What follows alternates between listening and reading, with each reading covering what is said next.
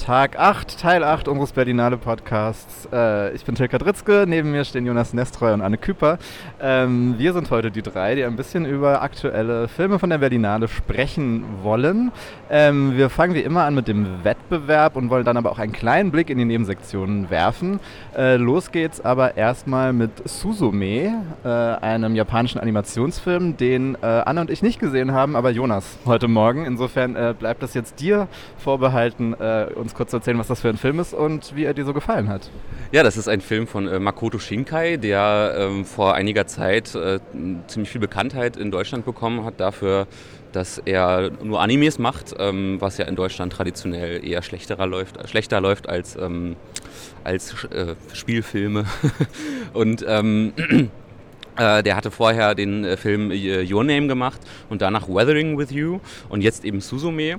Und ähm, er steuert so ein ähnliches Feld an wie schon Weathering with You. Äh, nämlich ging es da ja um so Klimawandel und hier geht es tatsächlich um ähm, Erdbeben und um Tsunamis, beziehungsweise vor allen Dingen um Erdbeben und äh, Tsunamis dann sozusagen die größere Gefahr, die immer wieder droht, aber dann ist kein großer Spoiler, nie kommt. Ähm, Und zwar ist das ein recht ähm, tatsächlich im wahrsten Sinne des Wortes fantastischer Film, weil er ähm, dieses Thema äh, dieses irgendwie erdbebengebeutelten Landes äh, über eine sehr märchenhafte Geschichte angeht. Und zwar geht es um eben diese Suzume, das ist ein, eine Schülerin, äh, die erstmal keine also keine magischen Fähigkeiten mit sich bringt, aber irgendwann eine Tür entdeckt ähm, in einem zerstörten Dorf, was nahegelegen, äh, was äh, in der Nähe ihres Dorfes ist und ähm, durch diese Tür geht und damit ähm, die Fähigkeit entwickelt, äh, zu sehen, wann und wie solche Erdbeben entstehen können. Und zwar entstehen die in Suzume durch ähm, so Würmer, die irgendwo plötzlich in, in Japan, äh, also sie sehen ein bisschen aus wie Würmer, sie sind eher so, sage ich mal, sieht, es sind eigentlich so dunkelrote Kräfte und Strahlen, die so aus der Erde kommen und die sich dann, äh, wenn sie zu groß werden, über das, über das Land fallen und eben dann so ein Erdbeben auslösen. Und ähm, sie trifft auf einen, auf einen sogenannten ähm, auf, auf, jemanden, der, der sozusagen auserwählt ist und diese Aufgabe hat, immer wieder diese Türen zu schließen, sodass in Japan kein Erdbeben entstehen kann. Und ähm, und dann geht eben eine Reise in diesem Film los, äh, in dem versucht wird, diese Erdbeben immer wieder zu verhindern und in dem eine Liebesgeschichte entsteht und in dem, ähm, ja, ich sag mal, viele Motive aufgemacht werden, viele äh, sehr magische, poetisch-realistische Momente irgendwie eingebaut werden. Und es ist tatsächlich ein sehr opulenter Film. Und dafür muss ich dann leider sagen, dass er mir im Nachhinein äh, ein wenig zu redundant war. Also er fährt sehr viele Motive auf. Er ähm, er, er schafft wirklich große, große Bilder, zum Teil sehr, ja, vielleicht so für westliche Sehgewohnheiten kitschige Bilder.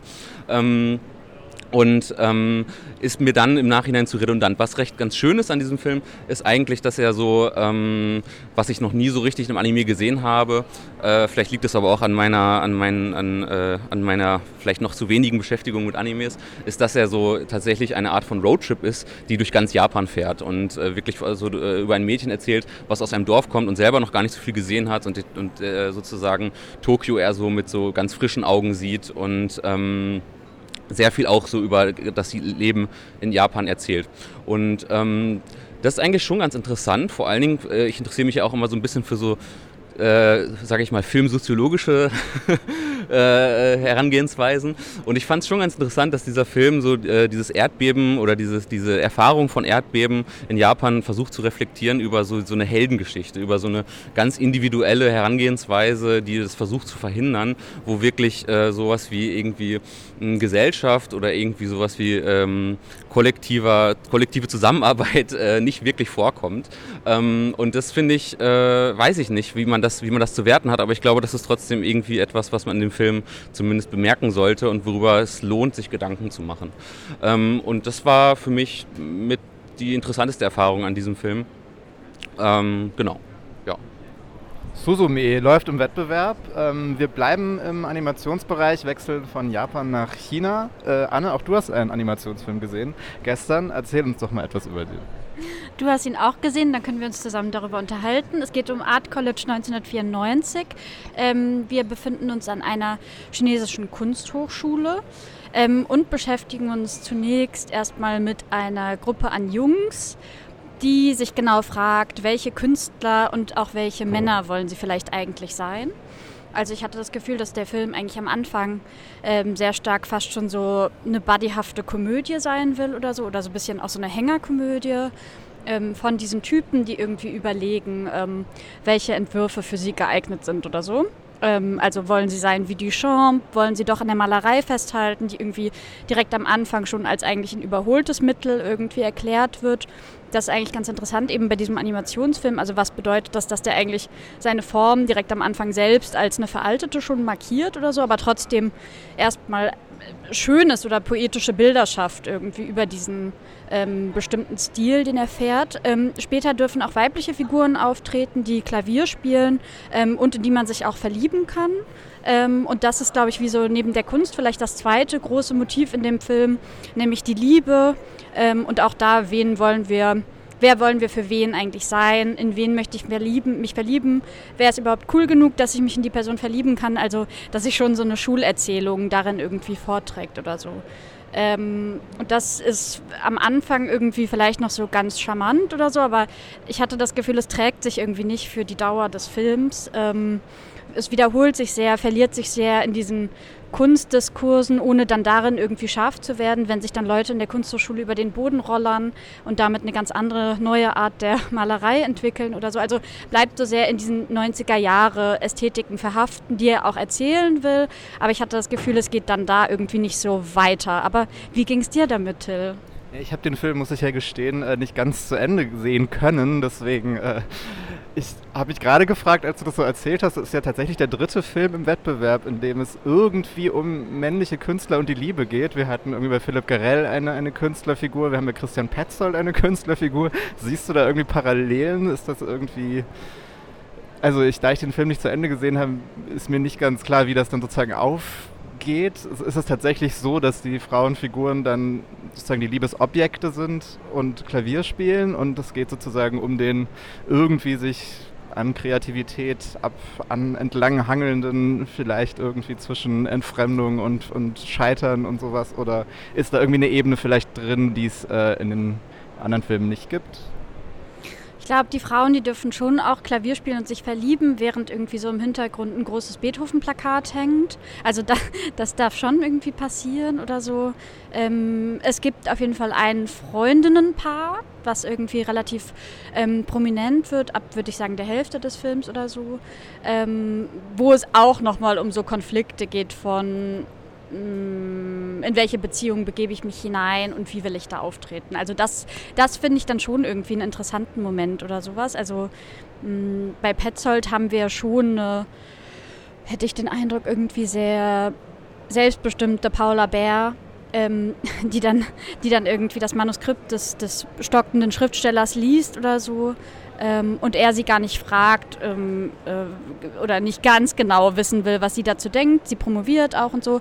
Also es scheint irgendwie um sowieso Expertise zu gehen und wer, wer hat die eigentlich und wer will überhaupt wissen, dass das Gegenüber die hat oder so.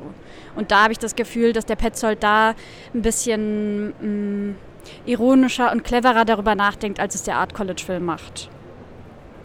Der als Animationsfilm, das fand ich ja dann doch ganz äh, interessant, wenig jetzt irgendwie nutzt, dass es hier tatsächlich um Kunst geht und ästhetisch in die Vollen geht. Das fand ich aber eigentlich ganz schön. Das ist eigentlich ein sehr realistisch äh, gezeichneter Film, bei dem es mir aber auch, wie gesagt, ich kann jetzt nur über eine, eine Hälfte des Films reden, aber auch so ein bisschen ging, dass es, dass es sich, äh, dass es mich jetzt auch nicht reingezogen hat in diese Geschichte und in diese Ästhetik.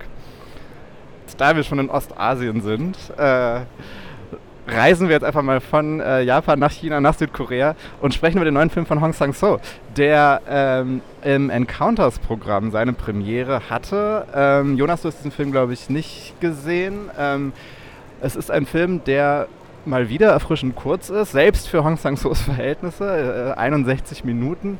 Es ist ein Film, der ähm, mal wieder äh, erzählt von einem Filmdreh, von einem Filmteam. Äh, ein, ein junger Regisseur hat vor, einen Kurzfilm zu drehen, ähm, reist dafür auf eine Insel mit zwei äh, Schulfreunden im Schlepptau und dort hängen die drei dann so ein bisschen ab und warten eigentlich darauf, dass äh, der Regisseur irgendwie eine Inspiration zu diesem Kurzfilm kommt. Das ist ein bisschen die Verdopplung von, von Hong Sang-soos eigener ähm, Herangehensweise ans Film. Er ist dafür bekannt, dass er als erstes immer einen Drehtermin hat, bevor er überhaupt irgendeine Idee hat, schreibt äh, die Dialoge jeweils am Morgen eines Drehtages und äh, dann gibt es aber noch, Anne, äh, du hast den Film auch gesehen, eine, eine, eine, ja, eine visuelle Innovation. Denn ähm, wie dein Sitznachbar, wie ich gehört habe, nicht glauben konnte, aber dieser Film ist größtenteils in, der, in einer Unschärfe äh, gehalten, die dafür gesorgt hat, dass, äh, erzähl mal kurz. Ich habe manchmal das Gefühl, ich bin in diesem Podcast für die Anekdoten zuständig, aber vielleicht. Ist mir gerade ganz spontan eingefallen, aber irgendwie passt das doch ganz schön. Ein bisschen Anekdote muss auch sein. Es tut mir leid, dass du jetzt dafür herhältst. Nein, vielleicht ist, vielleicht ist das auch eine okaye Rolle. Ähm, also Hong Sang-soo hat zu meinem ersten Streit auf diesem Festival geführt. Ähm, und für Streits bin ich jetzt eigentlich nicht so bekannt.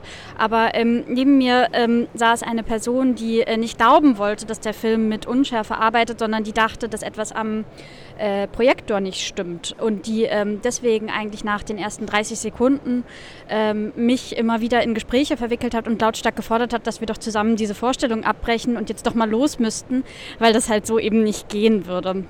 Ähm, ich habe dann versucht darauf hinzuweisen, dass die Untertitel scharf sind, also dass ich schon das Gefühl habe, es ist eine Artistic Choice. Unser Gespräch fand auf bröckeligem Englisch statt, ähm, aber die, ähm, die Person wollte mir nicht so recht glauben und hat dann auch angezweifelt, was mir überhaupt einfiel und mit welcher Berechtigung ich überhaupt das sagen könnte, dass es eine Artistic Choice ist. Als die Person erfahren hat, dass ich Kritikerin bin, dann war der Zug eigentlich ganz abgefahren und sie ist irgendwann wutentbrannt aus dem Kino abgehauen. Ähm, das fand ich aber eigentlich, also das kann man jetzt so witzig erzählen irgendwie oder so, aber finde ich eigentlich schon nochmal ganz interessant in diesem Modus, was, was stellt so ein unscharfes Bild plötzlich an? Also was ist vielleicht so eine Grundbedingung, auf die wir uns geeinigt haben, wie wir gucken und was irgendwie Kino sein soll oder so? Ähm, und die natürlich da erstmal irgendwie mitläuft. Also was bedeutet es einfach, ähm, äh, auf etwas zu sehen, wo es nichts zu sehen gibt oder eben Unschärfe zu sehen gibt, wo, wo wir den Figuren vertrauen müssen, wenn sie von der Schönheit einer Blume berichten oder so. Ich wollte auch noch eine Anekdote beisteuern, damit ja. du nicht alleine bist damit. Ähm, nämlich habe ich heute auch einen Kritiker getroffen, der mir sagte, er hat auch diesen Film sehr gerne gemocht und auch gerade wegen der Unschärfe und zwar so gerne, dass er äh, noch seine Brille abgenommen hat, um diesen Film zu sehen, sodass er gerade noch, gerade noch die Untertitel lesen konnte, aber wirklich nichts mehr von diesen Bildern erkennen konnte. Ähm, aber meine Frage ist ein bisschen, da ich ihn ja nicht gesehen habe, wie viel kann man denn tatsächlich dann sehen von der von, also es wird viel von der Unschärfe erzählt, aber Unschärfe hat ja auch verschiedene ähm, Grade. Ähm, da ich hervorragende Augen habe, kann ich das sozusagen nicht. Äh, ich, ich, ich stelle mir das so vor, wenn man irgendwie sehr kurzsichtig ist, dass man ungefähr äh, so auf diese Figuren blickt. Also man erkennt schon, äh, was die anhaben, man erkennt schon, was die tun, man erkennt die Gestik, man erkennt natürlich jetzt nicht äh, sozusagen Details der Mimik. Ähm, aber es ist schon ein, ein Film, der, der jetzt nicht sozusagen ins komplett Abstrakte geht oder es wird dann nicht flächig oder pixelig. Es ist schon sozusagen alles erkennbar, es ist halt alles im Unscharfen. Ähm, unser werter Kollege Tilman Schumacher, der sich bei diesem Podcast immer ein bisschen ziert mitzumachen, hat mir gerade noch erzählt, er hätte gehört, dass es tatsächlich auch Hong Sang-so ähm, äh, sozusagen Sehkraft nachlässt. Mhm und äh, das könnte natürlich schon sein, dass er auch diese Art äh, oder diese, diese Erfahrung mit diesem Film reflektiert. Ich habe ein bisschen auch an seinen letzten Film gedacht, ähm, der ja hier äh, unter dem Titel wie, äh, ich glaube, die Schriftstellerin, ihr Film und ein glücklicher Zufall oder so ähnlich ins Kino kam. Ähm, da spielt er ja schon auch ein bisschen mit Farbe. Da ist der Film sehr lange in Schwarz-Weiß gehalten, geht am Ende nochmal in so eine Farbszene. Hier wird eben mit Schärfe. Also es geht ihm, glaube ich, schon auch immer um so ein bisschen Genau, es sind Fragestellen von Sehgewohnheiten, aber auch um die Frage, was ist Kino, was ist Sehen. Und diese, diese Idee, dass er ja irgendwie schon auch immer, gerade auch durch seine Wiederholung, durch seine sehr ähnlichen Filme, ja allein dadurch schon so eine abstrakte Ebene auch irgendwie immer wieder mitreflektiert und vom Konkreten immer wieder auch in so eine, so eine Abstraktion kommt, dass das jetzt hier vielleicht auch auf visueller Ebene einfach nochmal eine neue, noch eine neue Pointe irgendwie bekommt. Ähm, ansonsten mir hat der Film tatsächlich sehr toll gefallen. Ich fand ihn auch äh, gerade am Schluss, äh, das ist jetzt tatsächlich nichts, was man verraten sollte, aber da bekommt er auf einmal so völlig aus dem Nichts nochmal so eine ganz, ganz äh, existenzielle Ebene. Ich weiß nicht, Anne, ich weiß gar nicht, ob, wie du sonst so zu Hong Sang-so stehst. Es gibt da ja auch die, die Jünger und Jüngerinnen und die äh, Skeptiker und Skeptikerinnen. Ähm, wie hat dir denn der Film gefallen? Ja, ich glaube, es ist so ein ambivalentes Verhältnis. Also ähm, manchmal gehe ich da mit, gleichzeitig habe ich das Gefühl, dieser fast schon Hong Sang-soo Kult, den es dann manchmal gibt oder so, also dass so klar ist, ähm, wenn Hong läuft, dann muss man hin oder so und dann wird da und da gelacht und wenn irgendwie der Sake getrunken wird, wird geklatscht oder so. Das sind dann schon Dinge, die ich, also die ich auf gewisse Art und Weise verstehen kann, weil sie sich so komisch familiär anfühlen auf diesem Festival, wo man sich eigentlich die ganze Zeit verpasst oder so. Ähm, aber die sich gleichzeitig, finde ich, manchmal auch super komisch anfühlen oder auch ähm, sehr ausschließend sind. Also dass sich da eine Gemeinschaft konstituiert, die da irgendwie in so einem Wissen zusammenkommt und dann über ähm, die Referenzen lachen kann, während das andere nicht können und sich denken, hey, was stimmt mit dem Projektor nicht oder so. Ähm, ich fand, äh, ich mochte den Film aber eigentlich sehr gerne. Ähm, habe mich dann aber genau gefragt, warum macht er nicht noch mehr mit der Unschärfe und geht genau in das Pixelige oder so, ähm, weil das scheint ihn dann irgendwie doch nicht zu interessieren oder so und da habe ich noch keine Antwort, warum. Dann äh, erörtern wir doch noch Antworten auf den letzten Film, den wir uns heute vorgenommen haben zu besprechen. Äh, wir wechseln mal wieder die Sektion, äh, gehen in die USA bzw. nach Australien, denn ich glaube, die beiden FilmemacherInnen sind Australi kommen aus Australien, äh, leben aber in, in New York. Äh, und der Film heißt Hello Dankness, äh, läuft im Panorama. Anne, du hast den Film, glaube ich, vorab schon gesehen. Was, was ist denn das für ein Film?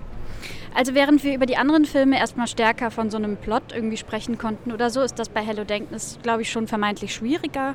Ähm, wir haben es auf jeden Fall mit einer Materialschlacht zu tun, ähm, die vor allem aus von Footage-Material ähm, besteht. Das heißt, ähm, wir sehen diverse Ausschnitte aus Filmen, aus Fernsehen und aus dem Internet und Bilder, die auch manipuliert wurden. Das heißt, in, in Sequenzen aus Filmen mit beispielsweise Tom Hanks oder so ähm, finden wir plötzlich Verweise auf Bernie Sanders oder so, auf einer schlichten Kaffeetasse. Ähm, Memes werden zitiert, im, im Radio laufen ähm, Songs, die wir von 9gag oder so kennen. Also das heißt, es ist ein wahnsinniger Referenzraum, der da eigentlich aufgespannt wird im Hinblick darauf, ähm, wer kann wie welche Bilder lesen, wer erkennt eigentlich welche Zeichen oder so, wo sind Zeichen ähm, auch vielleicht deplatziert oder so. Also ich hatte das Gefühl, der, Spiel, der Film spielt eigentlich damit, wo finden Bilder statt überhaupt und für wen halt eben.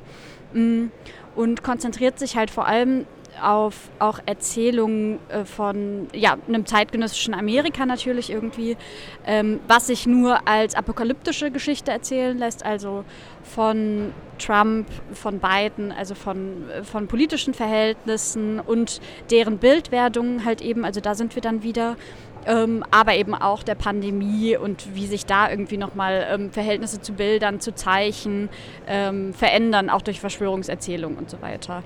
Und das finde ich eigentlich schon ziemlich interessant, wie der Film mit diesen ganzen Sachen spielt ähm, immer wieder auch Dinge wiederholt und so, aber die Wiederholung ist dann nicht irgendwie redundant oder blöd oder so, sondern es ist genau der Witz, dass diese Bilder eben zirkulieren, dass die wiederkommen, dass die in unterschiedlichen Kontexten erscheinen oder so und deswegen irgendwie anders sind oder so oder ich, ich anders irgendwie auf Pepe den Frosch gucken kann, als ich das irgendwie früher am Computer gemacht habe oder so inzwischen. Also wie findet so auch so eine Umkodierung von Dingen statt und das ist eigentlich an dem Film ziemlich interessant, der wie so eine Art Lehrstunde kritischer Medienpraxis irgendwie daherkommt.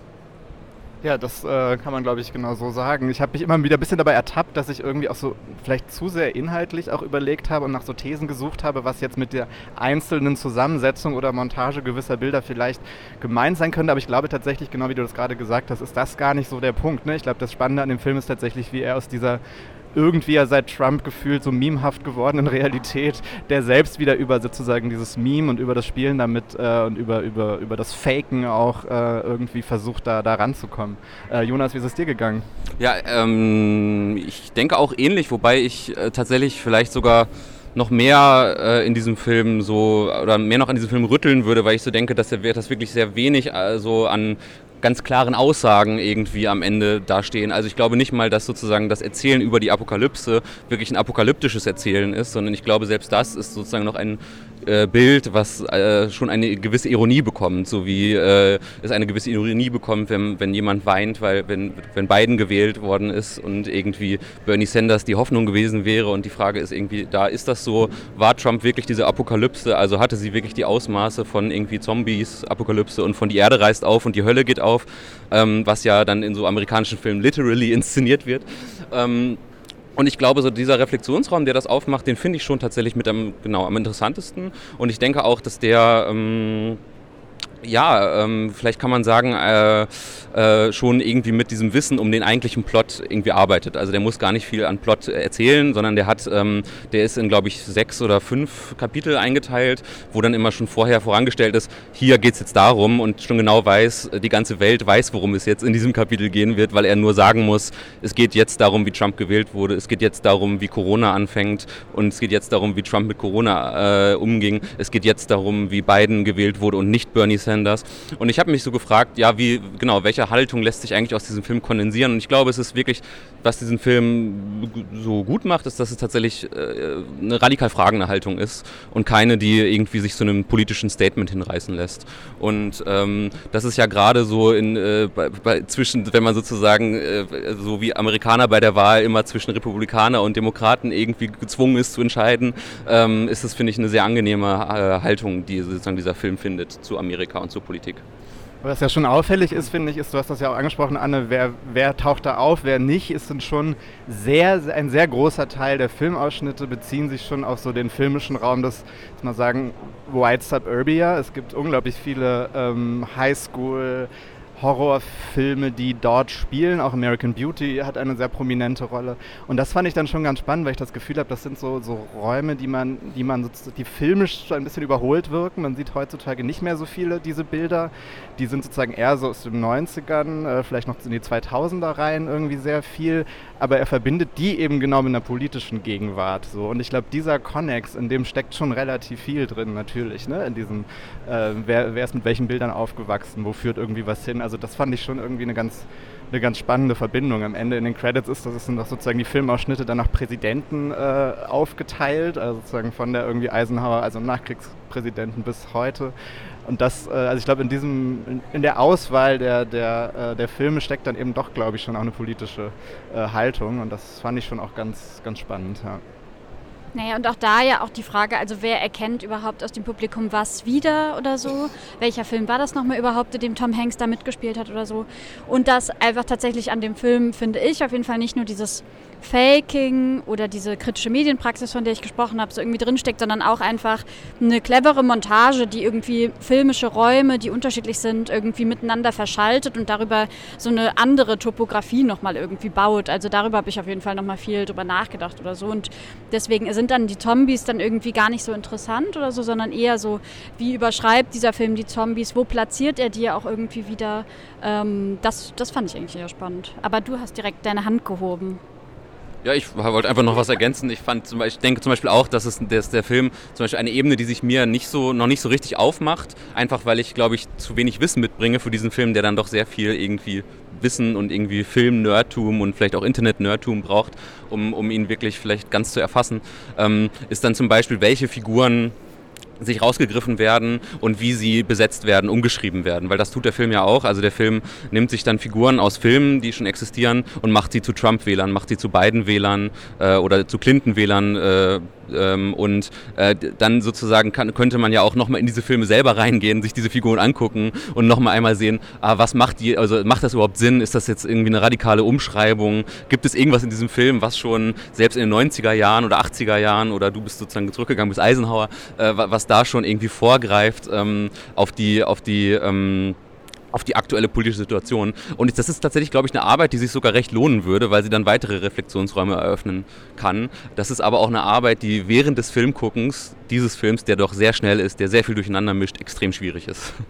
Und eine letzte Ebene fällt mir gerade noch ein. Ich war gestern im International, wo der Film quasi eine seiner Gala-Vorstellungen hat. Ich glaube, es war nicht die Premiere, aber äh, die beiden waren auf jeden Fall da. Und dann war die erste Frage aus dem Publikum: äh, Ja, hab, habt ihr denn einen guten Medienanwalt?